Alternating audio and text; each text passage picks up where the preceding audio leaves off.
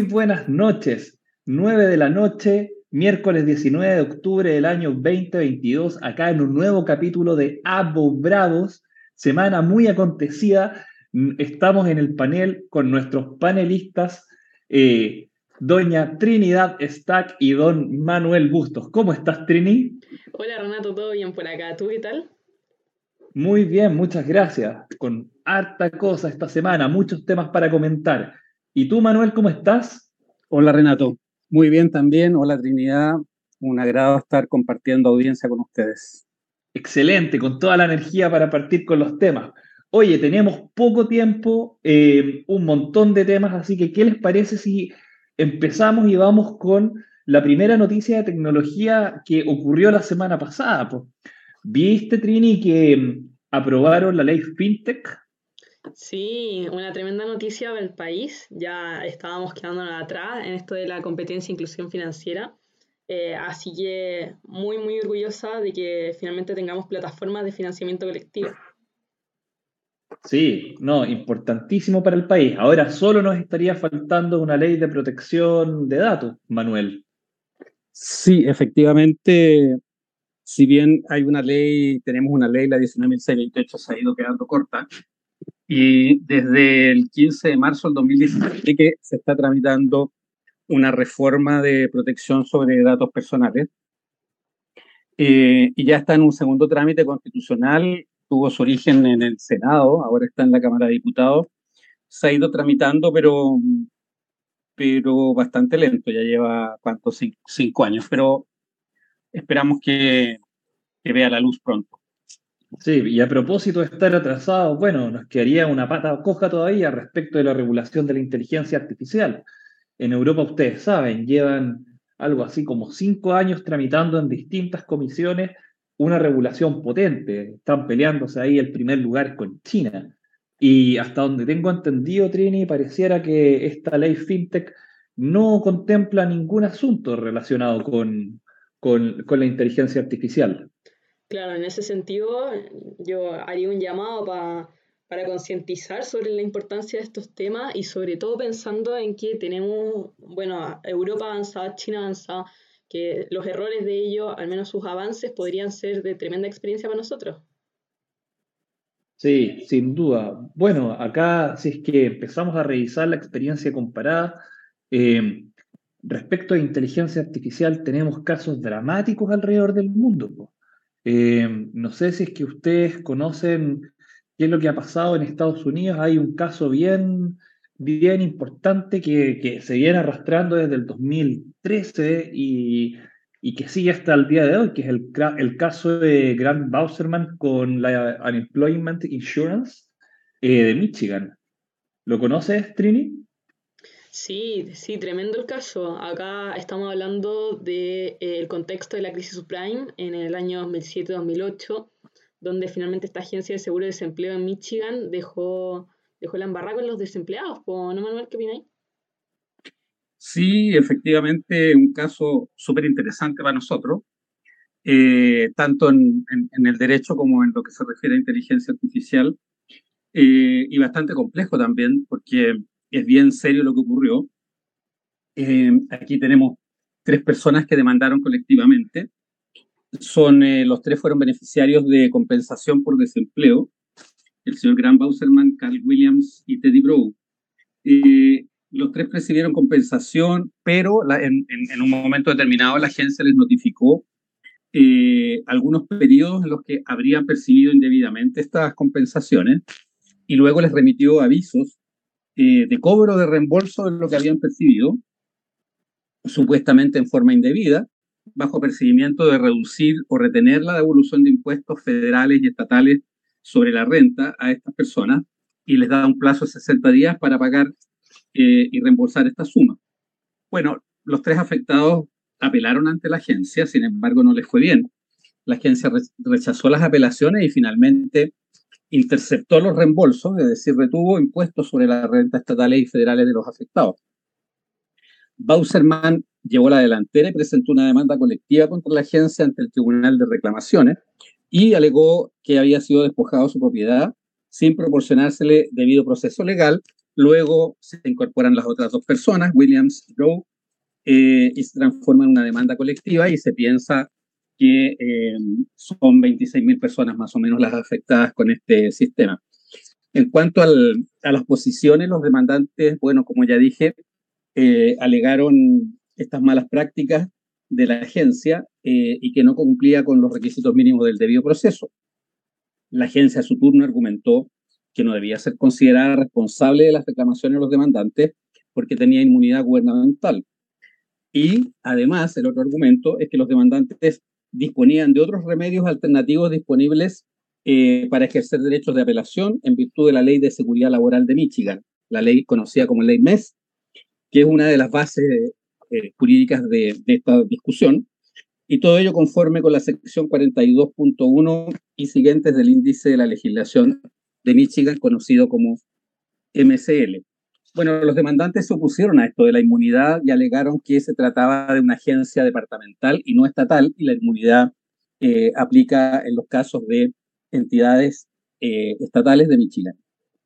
Y además acusaron que había una suerte de costumbre o política eh, inconstitucional respecto a esta materia por parte de la agencia. Esto fue reconocido, fue acogido por el Tribunal de Reclamaciones, pero les fue mal en cuanto a la época en que habían notificado el reclamo, porque se genera la discusión de si debía contarse los seis meses de plazo para interponer el reclamo desde la primera notificación o desde que habían sido efectivamente embargados. Y toda esta discusión que pasó por la Corte de Apelaciones fue zanjada por la Corte Suprema en términos de que eh, los seis meses debían contarse desde que habían sido embargados y por lo tanto los reclamos eran todos dentro de, dentro de tiempo. Eh, el caso todavía se sigue, se sigue sustanciando. Eso mismo, y tengo entendido que hay la, el, el, el, estado de Michigan separó algo así como 20 millones de dólares para intentar conciliar con, con estos afectados, porque para, para, que entienda nuestra, nuestra audiencia, aquí en, muy simplemente lo que pasó es que el estado de Michigan demandó a miles de personas por este supuesto fraude. Y, y claro, pues, o sea, acá eh, varias de estas personas tuvieron que devolver esos beneficios percibidos durante esos años 2013-2015 eh, y llevó, si mal no recuerdo, a un montón de personas a la quiebra, Trinidad. Claro, eh, yo rescato lo que acaba de decir porque muchas, claro, tuvieron que devolver el beneficio, pero nosotros si eh, nos adentramos en cómo funciona este sistema, que finalmente un sistema de información algorítmico que es utilizado por esta agencia de seguro, nosotros podemos ver que hubo gente que ni siquiera recibió el beneficio. Eh, uno de los grandes errores de este, este sistema es que eh, habían pagos indebidos. O sea, por ejemplo, estamos hablando de que habían personas encarceladas, eh, habían exfuncionarios, empleados de la agencia, o incluso habían personas fallecidas que solamente por compartir el domicilio con otra Em, pudo em, permitir que eh, ellos recibieran el beneficio. Por lo tanto, acá no solamente hubo una devolución, sino que hubo una afectación al derecho de propiedad mucho más grande. Em, en segundo lugar, también tenemos que hubo errores desde la perspectiva del control de los requisitos para ser beneficiario. Nosotros recordemos que estamos hablando de personas desempleadas, donde ellos tienen que participar activamente en la búsqueda de trabajo. Por lo tanto, muchas veces cuando mm. recolectaban la información y em, bueno, ellos devolvían la información a través de métodos manuales, muchas veces los funcionarios no dan abasto y simplemente eh, la información no lograba ingresar al sistema. Uy, sí, qué, importante lo que dice Trinidad, porque uno se pregunta acá ante estas consecuencias catastróficas, ¿qué fue lo que pasó, básicamente? Claro, acá, bueno, los errores que comentábamos y, finalmente una falta de aliento a los empleadores a utilizar métodos electrónicos, pensando en que eh, habían estas mejoras pendientes en el sentido de controlar el procesamiento de datos. Mm. Sí, bueno, si es que uno piensa también cuáles podrían ser las posibles consecuencias de, de, de, de una falla tan grande, eh, bueno, lo primero que salta a la vista es que al día de hoy este caso está profundamente politizado. Hay partidos que han tomado distintas posturas y que están eh, defendiendo básicamente a uno u otro lado. Entonces, eh, acá eh, hay, hay sin duda también em, un problema gigantesco que termina afectando los derechos de las personas. Ustedes, tú, tú, Manuel, específicamente, ¿cuál crees, que podrían ser un par de soluciones para, para que este tipo de cosas no pasara para adelante?